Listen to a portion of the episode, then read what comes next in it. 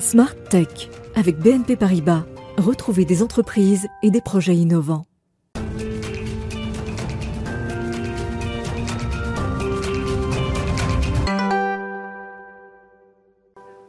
Bonjour à toutes et à tous et bienvenue dans Smart Tech, le rendez-vous des nouvelles technologies de Bismart. Au sommaire de cette émission, une imagerie intelligente pour détecter et traiter les métastases. C'est le résultat de mois et de mois de recherche pour l'Institut Curie. À la tête du projet, Irène Buva, directrice du laboratoire d'imagerie translationnelle en oncologie. Elle nous dira tout dans quelques instants de cette IA capable de cartographier les cellules associées aux différents cancers. Les startups de la tech bousculent depuis quelques années maintenant le secteur de l'agriculture. Mais pourquoi lui séduit-il de plus en plus les jeunes entrepreneurs français? Réponse tout à l'heure avec un investisseur et une entreprise, tous les deux acteurs du monde agricole. Et puis aujourd'hui, le rendez-vous Startup avec Marwan Elfites, responsable des programmes Startup à la Station F. Focus aujourd'hui sur un programme d'accompagnement 100% en ligne destiné à ceux qui voudraient se lancer dans l'entrepreneuriat. Et enfin, et demain, avec Cécilia Sévry, elle nous présentera un robot qui marche, oui, mais qui vole aussi à la manière d'un drone, une double compétence qui a ses avantages, vous verrez. Mais d'abord, je vous le disais, c'est l'heure de l'invité du jour.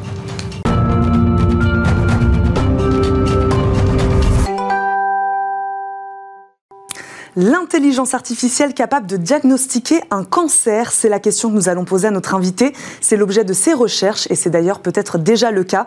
Irène Buva, directrice du laboratoire d'imagerie translationnelle en oncologie à l'Institut Curie et directrice de recherche au CNRS, nous accompagne. Bonjour. Bonjour. Bienvenue sur le plateau de Smartech. Vous travaillez donc sur une nouvelle imagerie et algorithme capable de repérer et de cartographier les cellules associées au cancer du sein, notamment et à leur métastase. Irène Buva, première question. Qu'est-ce qui ne fonctionne pas bien aujourd'hui dans le processus lié euh, au diagnostic du cancer? Est-ce qu'on manque d'informations? Est-ce qu'on a du mal à faire le tri? Expliquez-nous. Alors oui, on détecte actuellement la tumeur primaire par des techniques d'imagerie conventionnelles comme le scanner et aussi par des techniques d'imagerie moléculaire, et c'est l'objet de mes recherches, ce qu'on appelle le TEP-scan, qui est réalisé dans des services de médecine nucléaire. Donc TEP-scan, ça veut dire tomographie par émission de positons, mhm. couplé au scanner. Cette modalité d'imagerie permet de voir l'activité des cellules tumorales, mhm. et non pas seulement leur présence, mais le fait que ces cellules ont une consommation exacerbée de sucre. Donc, pour réaliser ces examens, on, injecte au, au, patient un radiopharmaceutique qui est un sucre modifié qu'on va être capable de détecter par une machine.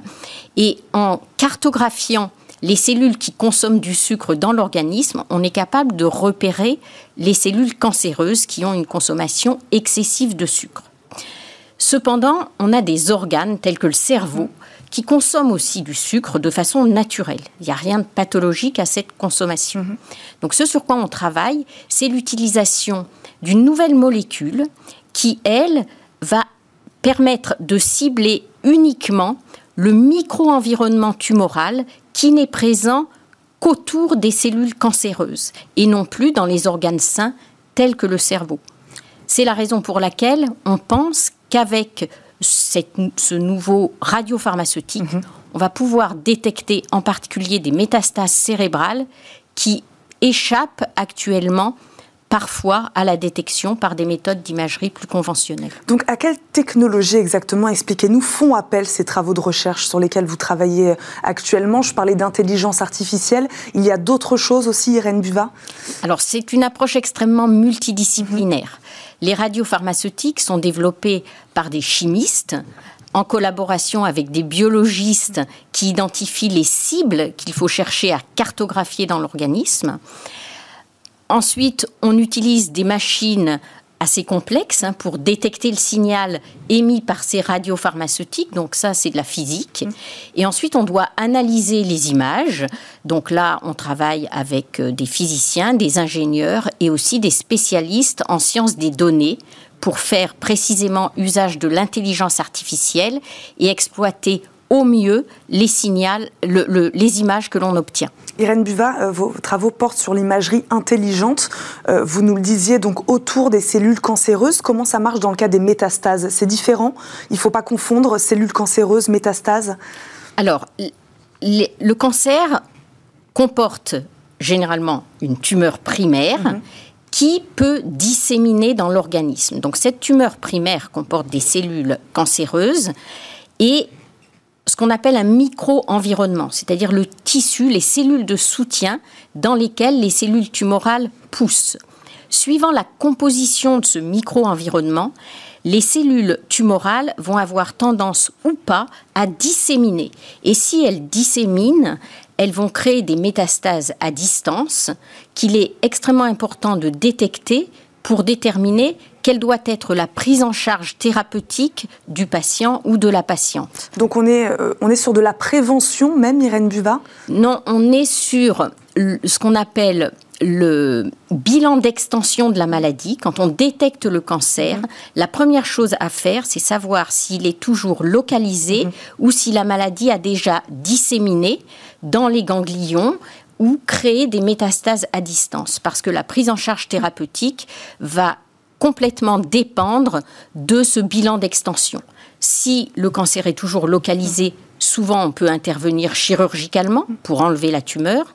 Si la maladie est disséminée et s'il y a beaucoup de métastases, on ne peut plus euh, enlever toutes les métastases chirurgicalement. Mhm. Donc il va falloir adopter une chimiothérapie, une immunothérapie, d'autres techniques de traitement. D'où l'importance de préciser dès la détection du cancer quelle est sa dissémination ou est-ce qu'il est encore localisé Irène Buvin, on a parlé du cancer du sein. Euh, à terme, cette technologie sera-t-elle ou pourrait-elle être efficiente sur tous les cancers? Oui. Oui. Euh, les méthodes qu'on développe ne sont pas spécifiques mhm. au cancer du sein. Euh, en particulier, cette, cette molécule qu'on souhaite utiliser pour cartographier le micro-environnement tumoral fonctionne pour tous les cancers, en fait. Elle a été montrée comme étant également efficace dans le cancer du poumon, mhm.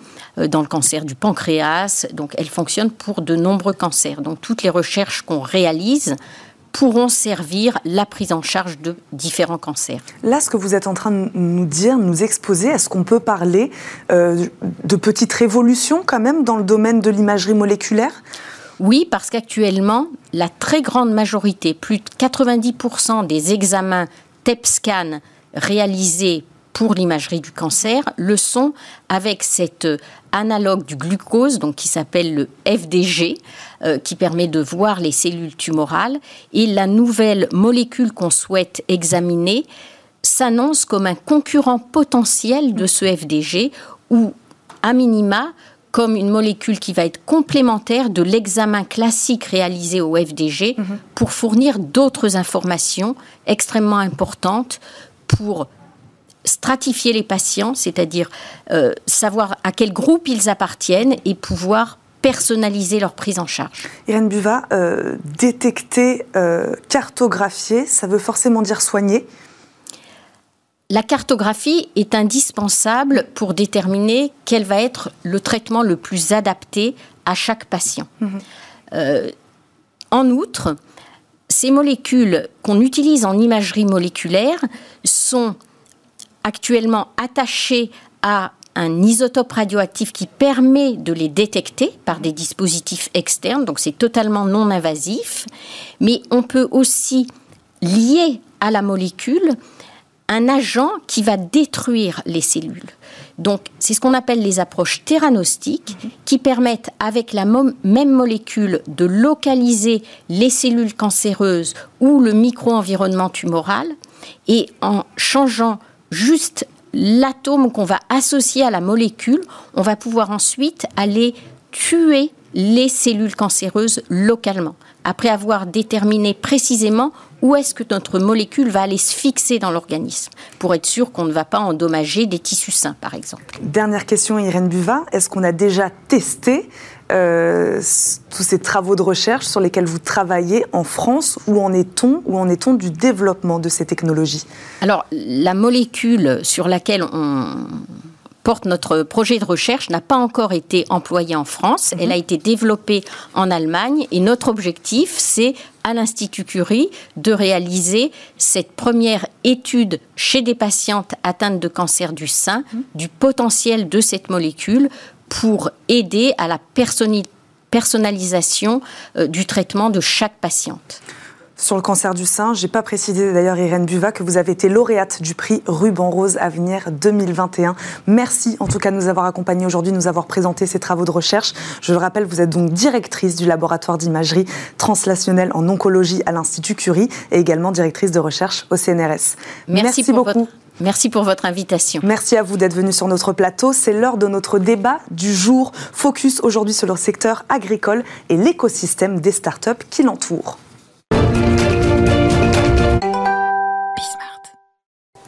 L'agriculture, un terrain fertile pour les start-up. Ces dernières années, l'appétence des agriculteurs pour les nouvelles technologies est allée de pair avec l'émergence d'une offre bouillonnante émanant des start-up, prêtes à mettre le progrès du numérique et l'innovation au service d'une agriculture durable et rentable. Pourquoi ce secteur agricole est-il terre d'opportunités pour les start-up françaises? Comment améliorer davantage le développement de cet écosystème? Réponse aujourd'hui avec nos deux invités. Paolin Pasco, cofondateur et président d'Agriconomie, plateforme de vente en ligne entièrement dédiée aux approvisionnements agricoles. Bonjour. Bonjour. Bienvenue sur le plateau de Smartech, Paulin Pasco. Mathieu Carbillet, directeur adjoint d'AgriFrance, BNP Paribas Property, votre cœur de métier évidemment, on l'entend, c'est l'investissement dans les exploitations agricoles. Bonjour Mathieu Carbillet. Bonjour. Merci de nous accompagner aujourd'hui. Paulin Pasco, première question, comment expliquer cet intérêt euh, réciproque plutôt récent entre les startups et le secteur agricole? Je pense que en premier lieu, c'est l'arrivée d'Internet dans les euh, communes rurales et à travers la France qui a permis à bon nombre de sociétés de créer des modèles et aux agriculteurs de les trouver directement en ligne. on a vu une vraie transition digitale euh, arriver euh, en France et tout un tas de facteurs qui fait que la France est un, un terreau d'innovation agricole. On a des exploitations qui sont parmi les plus propres au monde, qui sont très développées, très connectées. Ensuite, on a de très bons ingénieurs, de très bons matheux, de très bons développeurs informatiques. Donc tout ça, ça fait un parfait et de parfaits très grands agronomes. Donc ça fait un parfait mélange pour créer des belles innovations euh, à destination des agriculteurs et de toute la filière agricole au sens large. Qu'est-ce qu'elles apportent concrètement comme innovation aujourd'hui, ces startups au secteur Et pour quelles applications? Est-ce qu'on a quelques exemples? Alors, on a beaucoup d'applications. Ça mm. peut être dans la robotique, mm. euh, ça peut être dans les plateformes, dans, le changement de modèle avec euh, des, euh, des, sites internet qui permettent de faire de la vente en direct, des circuits courts, etc. Donc, on a bon nombre d'innovations qui permettent aux agriculteurs d'être plus performants économiquement, d'avoir, de mieux répondre aux enjeux environnementaux qui sont, qui sont face à nous. Et puis euh, l'idée aussi, c'est de, permettre aux agriculteurs d'être plus performants économiquement. C'est un enjeu euh, très important si on souhaite euh, garder une vraie diversité des agricultures, parce que l'agriculture reste le terreau de l'économie française. Mathieu Carbier, c'est un secteur qui a toujours été à la pointe de la technologie, l'agriculture, qui a toujours innové. Oui. Moi, je dirais qu'en fait, justement, la tech s'intéresse à l'agriculture, mais l'agriculture s'est toujours intéressée à la technologie, et à la mm. technique. Euh, c'est un des secteurs qui a toujours été innovant, euh, notamment parce qu'effectivement, après la Deuxième Guerre mondiale, il a fallu euh, nourrir la France et l'objectif, c'était effectivement d'augmenter la productivité et d'augmenter la technicité. Ça n'a pu se faire que par les énergies fossiles. Et malheureusement, maintenant, en fait, on est obligé de revenir vers quelque chose qui soit beaucoup plus axé sur la sobriété. Et cette sobriété implique effectivement qu'on aille vers des technologies qui aident les agriculteurs à prendre des décisions. Et notamment, je pense qu'un des éléments, c'est que c'est l'arrivée de la donnée. C'est la capacité euh, les, nouvelles tech à euh, traiter la donnée pour accompagner les agriculteurs dans leur prise de décision, pour les aider justement à être plus sobres, mm. euh, plus efficaces et à travailler sur des, nouveaux, des nouvelles applications, qui est important. Paulin Pasco, ah vous vouliez réagir Bien sûr, rebondissez. 100% d'accord avec ce que vous dites. Le métier d'agriculteur, c'est un métier d'entrepreneur mm. avec un métier très complexe où on va chercher de la donnée un peu partout, donc la donnée de chez nous, mais aussi on a besoin de la donnée euh, extérieure qui vient des cours et marchés, euh, du euh, prix du gaz, de l'euro-dollar, etc. Donc on a besoin pour piloter sa ferme d'un maximum de données. Et en fait, ce qu'apportent les startups et, et le digital notamment, c'est un accès plus simple à toutes ces données qui permettent aux agriculteurs de prendre de meilleures décisions. Que le métier d'entrepreneur, mais d'agriculteur, c'est de prendre un maximum de bonnes décisions. Et toutes ces données leur permettent d'avoir en poche tous les indicateurs qui leur permettent de prendre des décisions plus vite et des décisions meilleures pour leur exploitation. Pour qu'on ait une idée un peu de cet écosystème, euh, combien sont-elles ces startups aujourd'hui en France euh, qui travaillent dans ce secteur de l'agriculture? Elles sont nombreuses? Alors aujourd'hui, on a à peu près 500 startups mm agtech, donc agricoles, en France. En 2016, on en avait une centaine. Donc on voit qu'on a une vraie mhm. explosion avec une vraie dynamique. beaucoup de, jeunes entrepreneurs et de moins jeunes qui s'attellent qui à toutes les, tous les défis que nous avons en face de nous dans le secteur agricole et qui sont nombreux. Mathieu Carbier, oui, on le voit dans les chiffres, les jeunes entrepreneurs français s'intéressent de plus en plus à ce secteur oui, euh, en fait, on constate que, euh, déjà, ne serait-ce que quand on regarde le marché global de l'investissement dans les, euh, dans les startups, mhm. on voit qu'effectivement, au niveau agricole, selon les estimations, il y aura à peu près entre 11 et 15 milliards d'euros qui seraient levés qui ont été levés en 2020, et avec une évolution d'à peu près 10% tous les ans. Donc on voit vraiment qu'il y a une volonté des nouveaux investisseurs. J'ai entendu il n'y a pas longtemps que Jack Ma, par exemple, s'intéressait notamment aux nouvelles technologies agricoles françaises. donc on voit qu'il y a effectivement effectivement un marché euh, qui intéresse euh, les investisseurs. Et comme en ce moment, en fait, il y a quand même un certain nombre de liquidités qui sont disponibles, mm. on peut constater effectivement que ces innovations intéressent énormément euh, les fonds d'investissement et les marchés. Et sur ces montants globaux levés pour le mm. secteur agricole, on a à peu près 560 millions qui ont été levés en France par des startups, notamment d'une association qui s'appelle euh, La Ferme Digitale et qui fédère la majorité des startups mhm. du secteur agricole. Et on voit qu'on est encore assez loin en France de ce que peuvent euh, investir euh, les investisseurs dans les startups aux États-Unis, en Israël, en Chine. On a quand même la cinquième place en termes de, de montants levés pour nos startups agricoles. Mais si on veut continuer à répondre aux enjeux et avoir des technologies qui s'exportent mhm. pour éviter d'importer totalement les solutions américaines, chinoises, israéliennes, canadiennes, etc. Il faut qu'on apporte encore plus de fonds aux startups françaises pour qu'elles puissent devenir maîtres de leur technologie ici, mais aussi créer de la valeur pour les écosystèmes agricoles à travers le monde. C'est la seule solution pour garder, ce qu'on évoquait juste avant, une vraie euh, souveraineté de la data agricole, qui sera un enjeu primordial dans les années à venir. Mathieu Carbier, euh, on l'entend, euh, l'agriculture, peut-être même comme la santé, ce ne sont pas des domaines, des secteurs comme les autres. Euh, il y a un enjeu de souveraineté alimentaire. Comment les startups appréhendent justement ce, secteur? Est-ce qu'il y a une, responsabilité peut-être qui, qui, leur incombe en se disant on n'entre pas dans ce secteur comme on entrerait dans n'importe quel autre secteur? Oui, alors je, dirais aussi que, en, fait, on a parlé de jeunes et de moins jeunes qui investissent, mm. mais souvent ce sont quand même des jeunes avec une conscience euh, de la nécessité euh, d'avoir une approche un peu plus environnementale, d'avoir mm. une approche euh, un peu plus sobre et, donc, du coup, en fait, euh, ils apportent leur pierre euh, à l'édifice. Mm. Et surtout, actuellement, ils sont soutenus par les États, puisqu'on voit qu'il y a eu un changement aussi euh, de paradigme. On voit que la French Tech est très présente, mais l'État investit dans des startups, crée des startups. Au sein de l'INRA, par exemple, il y a à peu près 200 startups qui ont été, qui ont été créées au fil des dernières années. Et on voit que dans les différents pays, en fait, il y a cette question de la sécurité alimentaire qui mm. se repose depuis qu'on a vécu la crise de la Covid. Et on voit des États comme Singapour qui investissent notamment, par exemple, exemple, dans des, dans, dans des fermes, euh, comment euh, euh, mince, ça y est. Je... Des fermes urbaines, des fermes. Oui, des fermes urbaines qui. des fermes, verticales. verticales. Voilà, ça y est. Merci beaucoup. et, qui, et qui permettent en fait effectivement, qui ont bien conscience que sur des petits territoires comme les leurs, ils ne peuvent pas développer des agricultures comme celles que nous on est en capacité de développer, et qui donc vont chercher des marges de progrès ou des possibilités d'évolution. L'Islande, par exemple, s'est dit qu'elle devait se sécuriser, sauf que à l'extérieur c'est très difficile de faire pousser des cultures. Donc ils ont travaillé sur leurs énergies et en fait en utilisant le, les gaz et les vapeurs qui sont euh, générés par la géothermie, mm. ils ont pu euh, commencer à euh, être autonomes au niveau alimentaire sur à peu près 30%. Donc ça réduit de 30% leurs importations, ça réduit leur bilan carbone, mm. ça a un impact très positif. Oui, d'ailleurs, d'ailleurs, Mathieu Carbillet, c'est ce que vous nous dites, hein, dans une majorité d'innovations aujourd'hui ou de technologies, l'enjeu environnemental ressort hein, très clairement. quelle place tient-il là plutôt sur la partie financement dans les critères de, financement euh, du point de vue de celui qui investit? Alors, on, constate que les investisseurs sont de plus en plus soucieux, mm. euh, notamment euh, de, des critères euh, sociaux et environnementaux, et, et aussi d'investir dans des secteurs décarbonés. Mm. L'agriculture n'est pas, pour l'instant, réputée pour être, comme étant un secteur décarboné, puisqu'elle produit à peu près 14% des émissions de gaz à effet de serre. Et donc, toute technologie qui est capable, en fait, de participer à la réduction de ces émissions est la bienvenue. Et c'est un des critères que regardent les investisseurs quand ils travaillent avec des startups, puisqu'en fait, ils ont euh, tendance à euh, privilégier des technologies euh, qui vont essayer d'améliorer les choses. Par exemple, on sait que les ruminants ont une production de méthane qui est très importante. Et la question qui se pose, c'est comment réduire ces émissions au niveau des ruminants? Alors, bien évidemment, on peut réduire la population de bovins.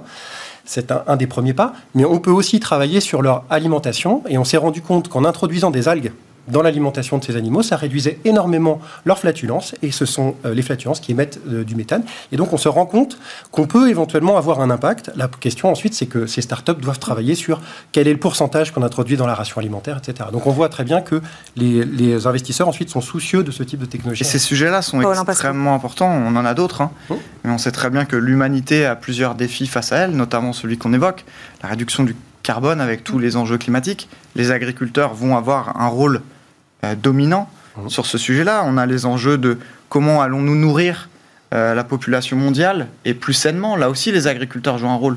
Comment nous allons euh, diversifier les sources d'énergie avec une énergie plus verte. Les agriculteurs aussi ont un rôle à jouer sur ce sujet-là. Donc on voit que les agriculteurs font partie de, de l'équation de résolution de tous ces sujets-là. Et si on reprend l'histoire de l'agriculture, les agriculteurs ont toujours réussi à passer les différentes transitions. Mmh. Donc on peut dire que là, en face de ces urgences que nous avons, mmh. les agriculteurs seront les héros du 21e siècle. Beaucoup de choses vont, grâce à leur travail, se résoudre. Mathieu Carbillet, euh, on l'a vu, hein, les startups innovent, mais euh, une question peut-être qu'on peut se poser aussi, est-ce que les agriculteurs, eux, ont les moyens euh, pour des fois des investissements qui peuvent être assez lourds, assez coûteux? Alors, tout dépend effectivement des technologies qui leur sont proposées, mais euh, les États sont quand même très présents. L'agriculture est quand même une agriculture qui est extrêmement subventionnée, notamment en Europe et aux États-Unis.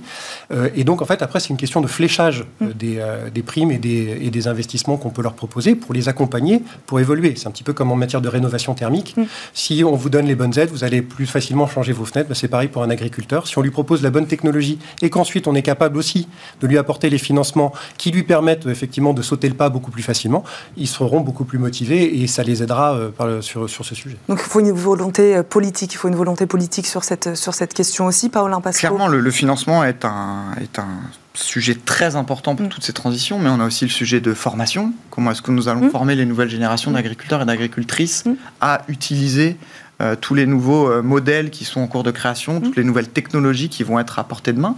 Donc on a l'enjeu financier qui est extrêmement important, l'enjeu euh, d'éducation et de formation, mais on a aussi un enjeu de formation de la population, mm. des consommateurs, parce que les agriculteurs sont partie prenante, mais les consommateurs aussi, parce que quand on va au supermarché et qu'on fait notre choix d'achat, on a aussi un impact très fort mm.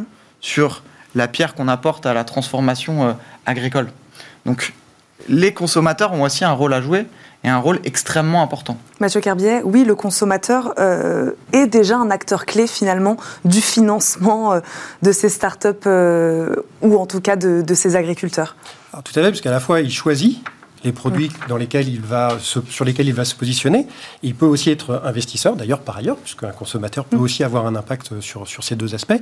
Et par contre, il faut être capable aussi de lui proposer les produits, parce que la problématique aussi qu'ont certains agriculteurs, notamment par exemple quand ils produisent des produits à forte valeur ajoutée, c'est d'être capable de les mettre en valeur. Donc en fait, la, technologie peut aussi les aider pour, euh, au niveau logistique, être capable de faire des propositions, pour avoir des sites sur lesquels euh, pouvoir euh, acheter et pouvoir rapprocher le consommateur et le, et le, et l'agriculteur.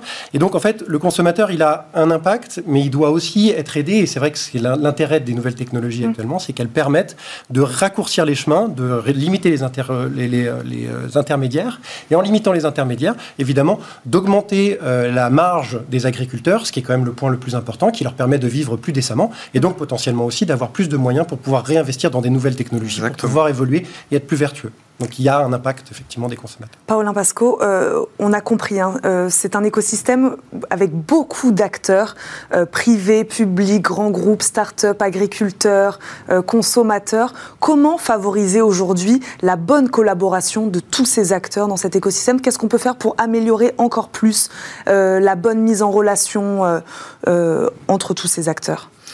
Comme toujours, il faut que les gens se parlent, mm. il faut que les gens échangent, il faut que les gens créent, discutent. Donc on a avec une association qui s'appelle la Ferme Digitale eu l'idée et l'envie de créer cet écosystème mm. où tous les acteurs de l'innovation agricole vont se retrouver. Et l'innovation agricole ou l'innovation au sens large, c'est pas que les startups, mm. c'est pas que les jeunes aux cheveux longs. Euh, c'est aussi euh, les intrapreneurs chez les corporates, c'est aussi euh, les formations, euh, les banquiers, etc. C'est tout un écosystème qu'on doit créer. Et là, on voit que le gouvernement a accéléré assez fort en créant la French Agritech mm. avec la ferme digitale. Donc l'idée, c'est vraiment de faire grossir cet écosystème, de favoriser les échanges entre toutes les parties prenantes, parce que si on veut réussir ce, ce, grand défi que nous avons face à nous, et que passer les transitions agricoles euh, de la meilleure des manières, il va falloir que tout le monde travaille ensemble et que tout le monde avance ensemble. Du consommateur à l'agriculteur, de l'investisseur au banquier, du corporate à la coopérative, etc. On a besoin de tous avancer ensemble et on sent que cette dynamique hmm. est en train de prendre. Et pour ça, on a aussi besoin de beaucoup plus de financement de cet écosystème. Mathieu Carbier, de quelle manière vous, vous communiquez, vous tissez un lien avec tous ces acteurs de l'écosystème pour, euh, euh, établir, comprendre leurs besoins, euh, s'adapter Comment vous, vous rentrez en relation avec eux? Alors, on a créé, en fait, au sein de BNP Paribas, un certain nombre de laboratoires, entre mmh. guillemets, les fameux labs. Euh, et surtout, l'objectif, effectivement, c'est euh, d'être capable de les accompagner, notamment euh, dans le développement de leurs entreprises. Donc, BNP Paribas a créé, par exemple, un programme qui, qui s'appelle WIKE, We Are Innovation, mmh. qui est promu par BDDF et qui accompagne justement, en fait, ces jeunes entrepreneurs dans la mise en œuvre effective de comment pitcher auprès mmh de business angels, comment euh, aller défendre son projet pour euh, se financer, et puis qui accompagne aussi financièrement le développement de ces entreprises euh, de manière à la fois philanthropique et aussi tout à fait pragmatique, puisque bien évidemment, les startups d'aujourd'hui seront peut-être nos grands clients de demain. Vous parliez tout à l'heure de, la French Agritech. Euh, dans le cadre du plan France 2030, euh, Emmanuel Macron a également annoncé euh, un investissement de 2 milliards d'euros pour l'agriculture dans le numérique, la robotique et la génétique. Comment vous regardez ces annonces, Paulin Pasco? C'est une très belle annonce. Oui. plus on a, enfin, ça, ça, montre et ça crée le chemin pour les investisseurs privés. Si l'État abonde à hauteur de 2 milliards d'euros, on peut penser que les acteurs privés vont aussi accélérer leurs investissements sur tous ces sujets. Mais si on compare un petit peu aux investissements qui sont faits euh, aux États-Unis notamment, on se rend compte qu'on a encore un peu de chemin. Mais c'est, je pense, une très bonne initiative du gouvernement que de montrer le chemin sur l'investissement dans le secteur parce qu'on en a besoin. On a besoin de créer l'agriculture de demain avec les agriculteurs et ça coûte de l'argent. Mathieu Carbier, qu'est-ce que peut inspirer, oui, c'est ça, ce, ce, boost, cette manne financière qui est mise sur la table pour l'agriculture Qu'est-ce que ça peut créer chez l'investisseur?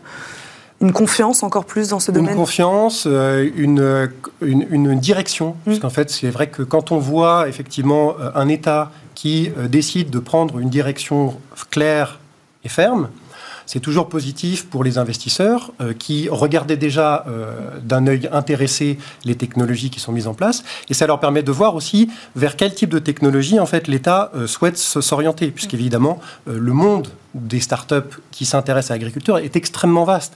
Ça va euh, de la biotechnologie, mm. en passant par la logistique, euh, jusqu'à euh, la renaturation des sols et le travail sur, le sur la captation du carbone. Donc on a vraiment un espace qui est très large, et peut-être que le fait que les États définissent des stratégies à l'intérieur de cet espace permettra aussi aux investisseurs de pouvoir cibler leurs investissements en se disant, bon ben voilà, l'État croit en ces directions-là, je vais investir plutôt dans ces directions-là, plutôt que euh, dans d'autres sujets qui finalement peut-être intéressent moins. Paulin Pasco parlait euh, des États-Unis. Euh, on a compris peut-être sur les technologies et les innovations, la France n'a rien à envier aux autres pays.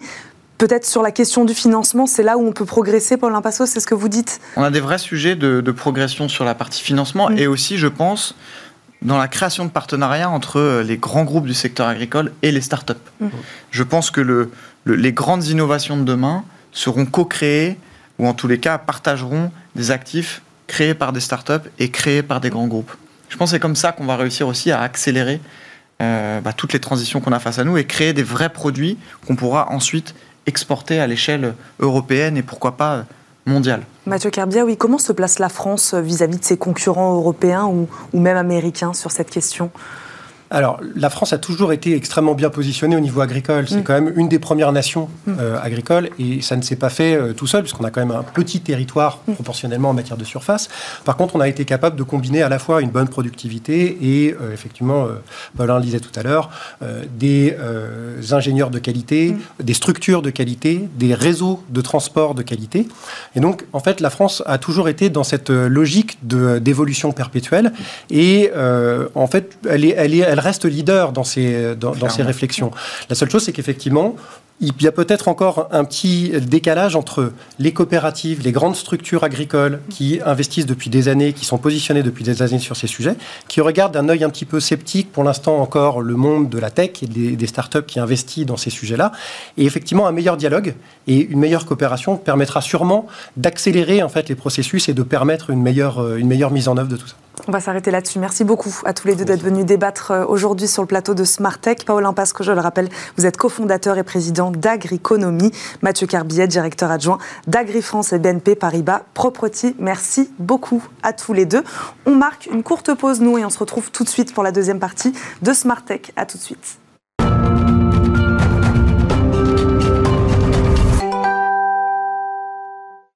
De retour dans Smartech, merci à tous de nous suivre en direct. Marwan Elfites, responsable des programmes Startup de Station F, nous a rejoint. Bonjour Marwan. Bonjour. Merci de nous rejoindre sur le plateau de Smartech. Focus aujourd'hui sur Launch by Station F, un programme d'accompagnement 100% en ligne destiné à ceux qui voudraient se lancer dans l'entrepreneuriat.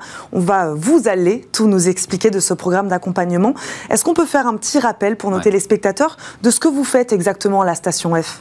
Oui, bah, ça fait 4 ans et demi qu'on a lancé Station F. Ça fait plus de 5 ans qu'on travaille dessus, voire même plusieurs années. Mm. Mais 4 ans et demi qu'on travaille sur Station F. Et l'enjeu qu'on a depuis le premier jour, c'est comment on offre les meilleures ressources business et de réseau à des startups qui sont en amorçage. Amorçage, elles viennent de se constituer, elles ont un prototype, elles sont entre euh, la première levée, les premiers niveaux de financement. donc à Station F, toutes les ressources qu'on propose sont vraiment à ce niveau de maturité, entre le pré-seed, comme on dit, et la série A, donc on a une trentaine de programmes, on a des bureaux de mentorat avec notamment des CAFA et des entreprises françaises comme OVH qui accompagnent au quotidien les, startups de, de, Station F. On a aussi la présence de l'État avec euh, la French Tech. Donc euh, ça fait partie de ces ressources qu'on met à disposition pour une startup, lorsqu'elle arrive. En général, vous savez, ils arrivent à peu près à deux ou trois personnes. Mmh. Euh, et qui puissent partir dans les meilleures conditions, aller euh, autour de 15-20 personnes. Donc c'est vraiment ce qu'on fait depuis, euh, depuis 4 ans et demi. On a accompagné jusque-là, on a fait le décompte, euh, près de 3800 startups qui sont passées par au moins un des 30 programmes de, de, Station F, programme partenaire ou programme maison.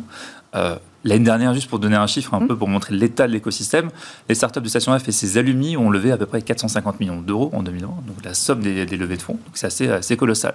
Donc on a vu ça, on s'est mmh. dit, bon, qu'est-ce qu'on peut faire encore au-delà de ces niveaux de maturité?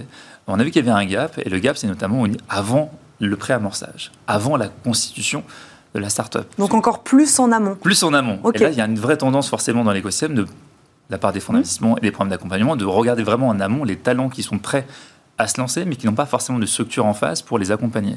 Et quand vous prenez Station F, finalement, on accompagne énormément de startups, mais il y a un taux de sélection de 9%. Mmh. Sur les 30 programmes, pour arriver, je dois passer par un processus de sélection, donc quid des 91% pour l'instant, nous, on leur adresse des événements publics, mais on leur propose pas forcément des ressources assez particulières. Donc parlez-nous de ce nouveau programme alors que vous proposez à la Station F, Launch by Station F, c'est comme ça que ça s'appelle? Voilà, donc euh, il y a tout dans le titre, le lancement. En fait, l'idée, c'est comment j'arrive à accompagner des, personnes qui ne sont pas au niveau encore du, prototype, qui ne sont mmh. pas forcément encore entrepreneurs, hein, qui, qui se disent bah, pourquoi pas, et surtout comment j'arrive à accompagner des personnes euh, qui, pas, qui ne sont pas dans les réseaux traditionnels, universitaires, les grandes écoles de commerce ou d'ingénieurs. Mm. Et donc Launch, c'est une plateforme qui est 100% en ligne, qui est euh, lancée depuis deux semaines déjà. Mm. Euh, vous, vous, pouvez vous rendre sur la plateforme, vous allez accéder à un ensemble de ressources. L'idée, c'est de pouvoir attirer pas mal de profils des personnes qui sont encore qui sont déjà en poste, mm. des personnes qui sont étudiantes, des personnes qui ont un, peu un profil atypique, qui, sortent des réseaux traditionnels de la startup nation, comment on arrive à, à les attirer. Euh, et, vous allez retrouver un ensemble de ressources. Donc c'est aussi, hein, il y a une notion d'engagement, vous devez dépenser 10 euros par mois pour y mhm. accéder. Donc c'est par mois, vous pouvez euh, faire un mois, deux mois, trois mois, un an, et vous allez accéder à différentes choses. D'abord, un mix entre des notions business théoriques, mhm. euh, parce que c'est il y a tout un jargon à connaître, hein, le monde de la startup. Hein. Quand je vous dis MRR, mm. euh, SaaS, euh, churn, repeat, voilà, il y a pas mal. Moi, je les connais pas, hein, tous ces. Pas mal de noms assez, barbares. Bah, L'idée, c'est voilà, c'est d'aller sur la plateforme et de pouvoir comprendre le jargon derrière. Puis vous allez avoir des cas pratiques. On veut que vous puissiez dépasser les cours et vous lancer. Et donc, notamment, on va retrouver un ensemble de modules, une dizaine de modules, des cours vidéo simplement, portés par des entrepreneurs iconiques de l'écosystème, des entrepreneurs aussi de Station F, mm. qui sont déjà assez avancés, qui ont coché pas mal de cases des investisseurs euh, et aussi des, euh, ce qu'on appelle des VP, donc des directeurs ou directrices produits euh, commerciaux de, de, grands, de grandes startups, des scale-up notamment. Donc c'est divisé en 10 modules. Vous allez avoir par exemple des modules sur l'acquisition client. Comment je fais pour, pour avoir des utilisateurs Par quel canaux d'acquisition Comment je fais pour qu'ils restent sur ma plateforme Donc cette notion de repeat notamment. C'est une véritable formation en fait que vous proposez plus qu'une plateforme. Hein. Ah, c'est une notion de plateforme parce qu'il y a forcément ces cours-là sur différentes thématiques et puis vous allez avoir aussi une notion de communauté. Euh, pas mal de personnes viennent nous voir en disant mm. j'ai envie de me lancer, mm. mais où est-ce que je peux trouver un associé potentiel ou des talents potentiels autour de moi?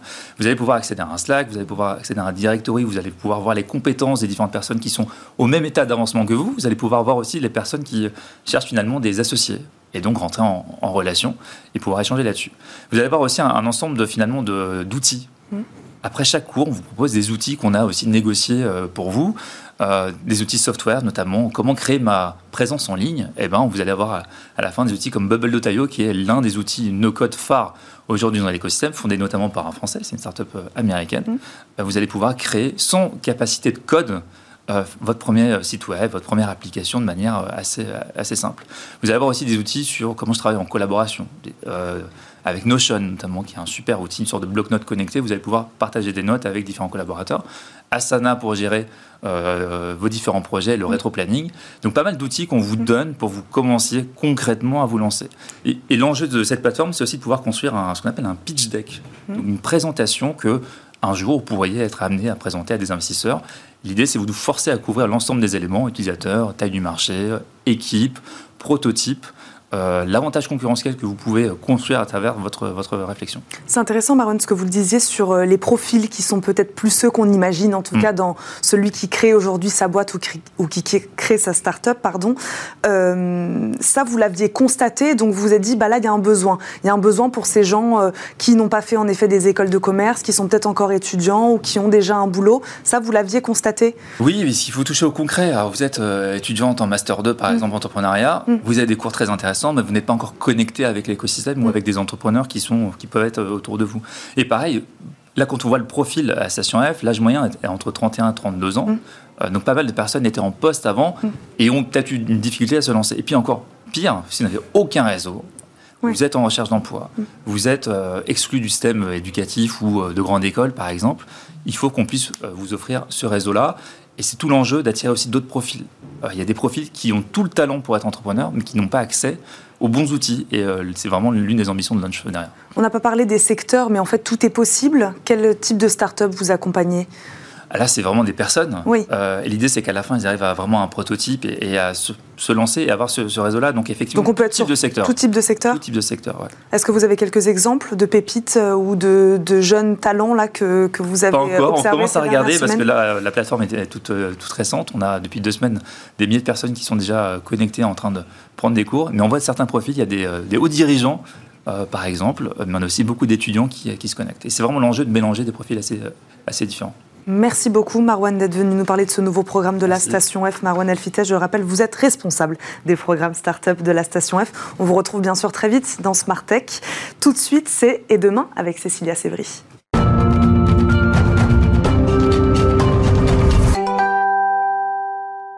Et demain avec Cécilia Sévry. Bonjour Cécilia. Bonjour Eva. Aujourd'hui, vous nous présentez un robot qui vole et qui marche. Il fait les deux. Oui, il fait les deux, mi-marcheur, mi-volant. Euh, c'est une technologie inspirée du mode de déplacement des oiseaux, vous savez, qui alternent entre sautiller gaiement sur le sol et puis volter un petit peu euh, dans les airs. C'est une technologie qui nous vient euh, de Caltech. Il s'appelle Leonardo pour Leg on Board, ce qui veut dire littéralement des jambes sur un drone. Ok, d'accord. à quoi ça ressemble alors exactement Alors vous allez le voir, hein, c'est un petit peu un robot humanoïde. Il y a une tête d'abord avec un casque pour protéger en fait les circuits électriques qui sont cachés euh, à l'intérieur. Mais il est petit, hein, je dis humanoïde, mais en fait il fait 75 cm euh, pour 2,5 euh, kg. Et puis il y a un torse qui comprend un système de propulsion à hélice qui est disposé au niveau de ce qu'on pourrait appeler ses épaules. Précisément, il y a quatre hélices qui vont servir à soulever et stabiliser ce robot.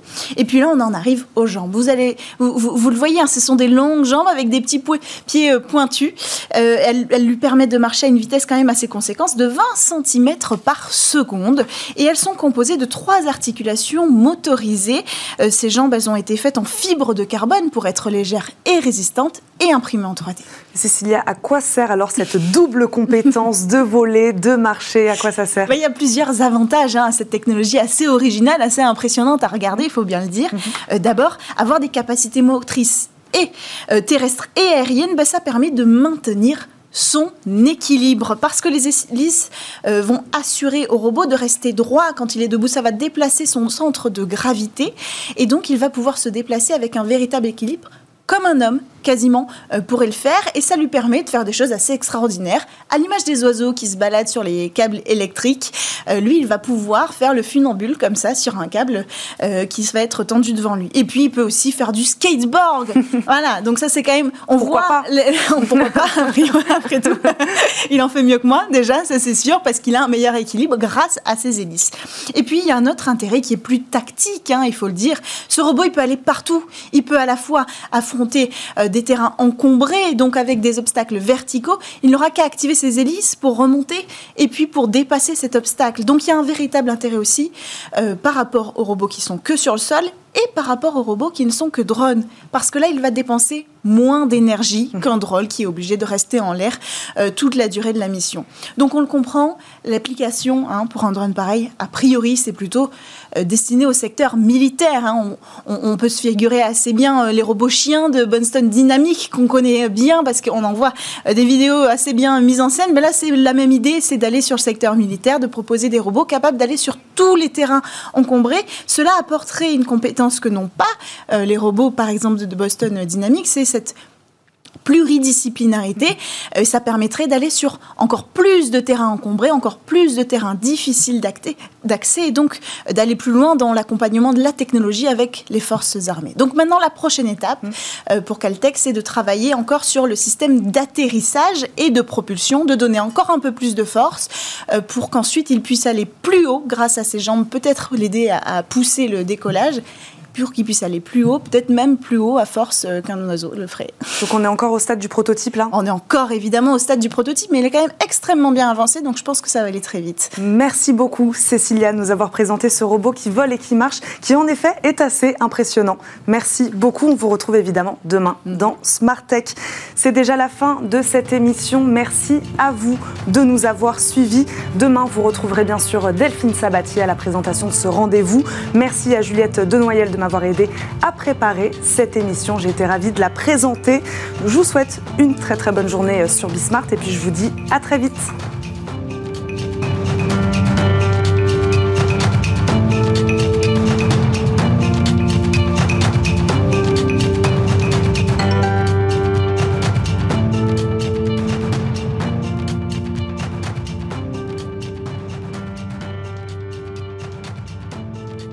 Smart Tech avec BNP Paribas, retrouvez des entreprises et des projets innovants.